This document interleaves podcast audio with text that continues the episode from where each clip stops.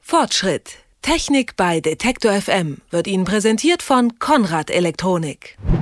Das Bahnticket bezahlen, durch die Stadt navigieren oder Mutti einfach ein Urlaubsfoto schicken. Wir machen inzwischen fast alles mit dem Smartphone. In unserer Hosentasche steckt ja auch mittlerweile so viel Power wie vor vier, fünf Jahren noch in einem ganzen Computer.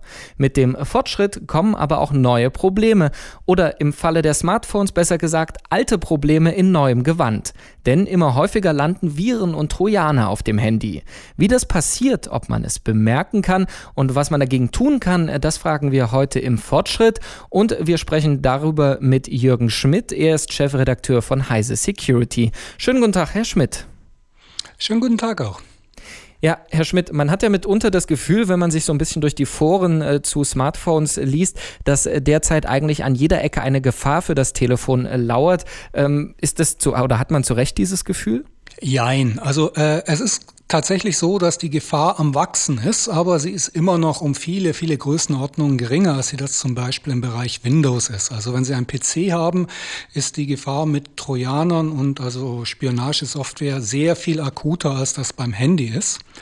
Aber es gibt mittlerweile erste Trojaner für Smartphones und äh, die Banden, die hinter diesen Trojanern stehen, die versuchen natürlich auch irgendwie diesen Sprung in die neue Welt der äh, Smartphones und Tablets zu schaffen.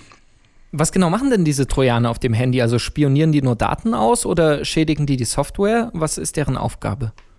Da gibt es ganz verschiedene Varianten. Also eines der erfolgreichsten Geschäftsmodelle dieser Smartphone-Trojaner, das sind verschiedene Arten von Klickbetrug oder SMS an Bezahldienste. Das heißt also, äh, da werden dann im Hintergrund heimlich SMS geschickt an irgendwelche Dienste im Ausland und die werden dann direkt über ihre Telefonrechnung mit abgebucht.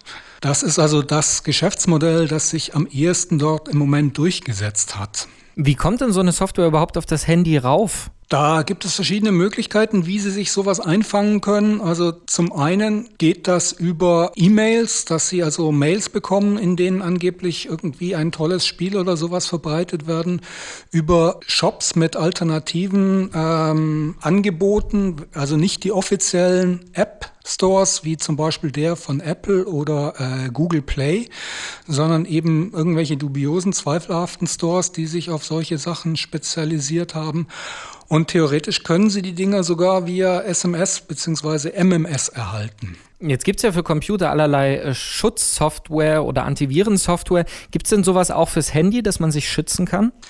Es gibt Antivirensoftware für äh, Smartphones, insbesondere Android-Smartphones in großer Zahl. So richtig effizient ist das allerdings nicht. Also ich persönlich empfehle eigentlich eher eine andere Schutzmaßnahme. Und zwar, äh, dass Sie, wenn Sie sich um die Sicherheit sorgen, das Installieren von Apps aus unbekannten Quellen deaktivieren. Damit schränken Sie sich zwar darauf ein, dass Sie nur noch aus Google Play Apps installieren können, aber damit haben Sie das größte Einfallstor eigentlich schon verschlossen, nämlich eben die Installation aus äh, irgendwelchen dubiosen Quellen, aus denen man eigentlich nichts installieren sollte. Das sollte man sicherlich auch im Prinzip beherzigen, oder? Ja, also mit dieser Option Installation von Software aus äh, unbekannten Quellen koppelt man sich zwar ein bisschen von, von Google ab und hat also die Freiheit, auch Sachen aus anderen Quellen zu installieren. Auf der anderen Seite erkauft man sich diese neue Freiheit damit, dass man eben eine ganze Lawine von Schadsoftware auch äh, auf sich zukommen sieht und dann selber filtern müsste, was ist tatsächlich brauchbar und was nicht. Und äh, das kann man sehr häufig gar nicht selber leisten. Und Antivirensoftware kann das im Übrigen auch nicht so richtig gut leisten. Deshalb ist es sinnvoller, lieber bei dem normalen App Store, also Google Play, zu bleiben. Jetzt äh, sprechen wir die ganze Zeit über Android-Handys, also Google-Betriebssysteme. Bei Rechnern ist es ja auch so, dass Mac gemeinhin als sicherer gilt oder zumindest weniger anfällig für Viren als ein Computer, der unter Windows läuft. Ist das bei Handys auch so, dass iOS sicherer ist? Es ist nicht unbedingt äh, nur, dass man es auf das sichere festmachen kann, aber es ist tatsächlich so, dass Trojaner für Smartphones im Wesentlichen ein Android-Phänomen sind und äh, man als iPhone-Besitzer da im Wesentlichen außen vor ist. Wie bemerkt man denn selbst überhaupt, außer an der Abrechnung auf dem Handy, äh, dass man mit Schadsoftware in Kontakt gekommen ist? Das ist ganz, ganz schwer. Also äh, die versuchen natürlich im Hintergrund heimlich zu agieren und da zu entdecken, dass sie was auf ihrem Handy haben, das da eigentlich nicht hingehört, ist unheimlich schwierig und ähm, es gibt da keine, keine wirklichen Patentrezepte. Der entscheidende Punkt ist tatsächlich irgendwie, dass die Dinger versuchen, sie irgendwie abzuzocken. Das heißt, dass also unter Umständen tatsächlich über ihre Telefonrechnung Sachen abgebucht werden, die sie nicht äh, getätigt haben. Oder dass unter Umständen auch SMS nicht ankommen, dass zum Beispiel das, das Online-Banking mit Ämtern nicht mehr richtig funktioniert. Denn das ist ein zweiter Bereich, in dem Trojaner versuchen, sich einzuklinken, dass sie eben versuchen, das Online-Banking mit mobilen Tanz zu knacken. Das ist unter Umständen auch eine Sache, an, an der man da was machen kann. An der man es dann erkennt, wenn das Kind quasi schon in den Boden gefallen ist und äh, man offensichtlich Trojaner oder andere Viren auf dem Handy hat. Was kann man da tun? Hilft da nur noch das System platt zu machen oder gibt es da andere Möglichkeiten?